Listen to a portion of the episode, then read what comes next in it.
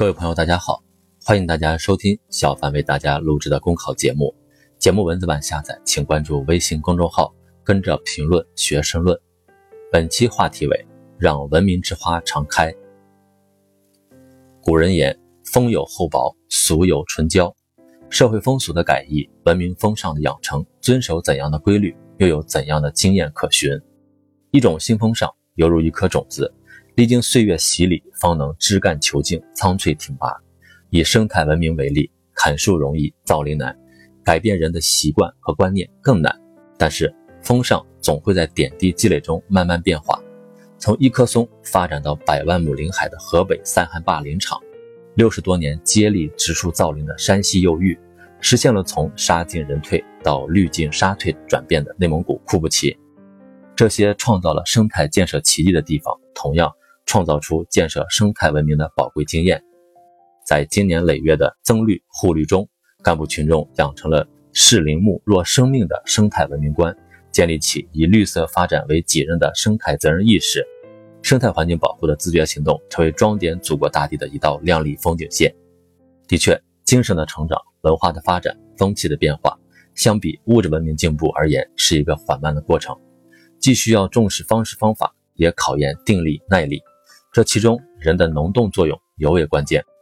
从蛮荒到开化，从落后到先进，在时间的催化过程里，人的主观能动性无疑是最具决定性作用的酵素。与此同时，加强制度建设，善于两手抓，推动思想建设和制度建设齐头并进，相得益彰。中医有一句话叫“急则治其标，缓则治其本”，弘扬新风尚，改易旧习俗。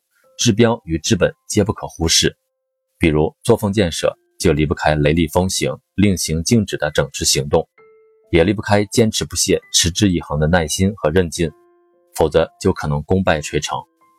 古人总结得好：“物暴涨者必夭折，功逐成者必极坏。”精神文明建设需要以滴水石穿的韧劲、铁杵磨成针的功夫，不断提升精神文明建设的境界，文明风尚的养成。快慢结合更有效。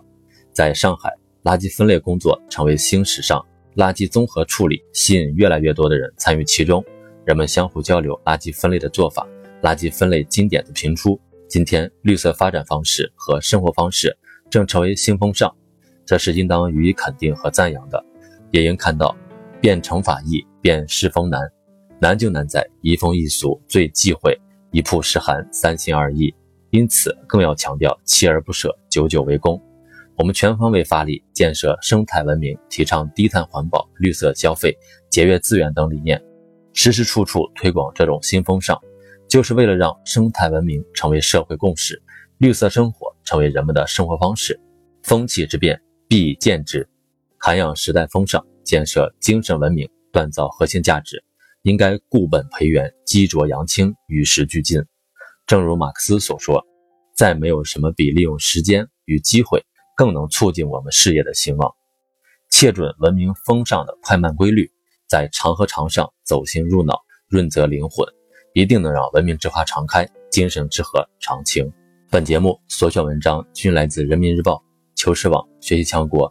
申论复习，请关注微信公众号，跟着评论学申论。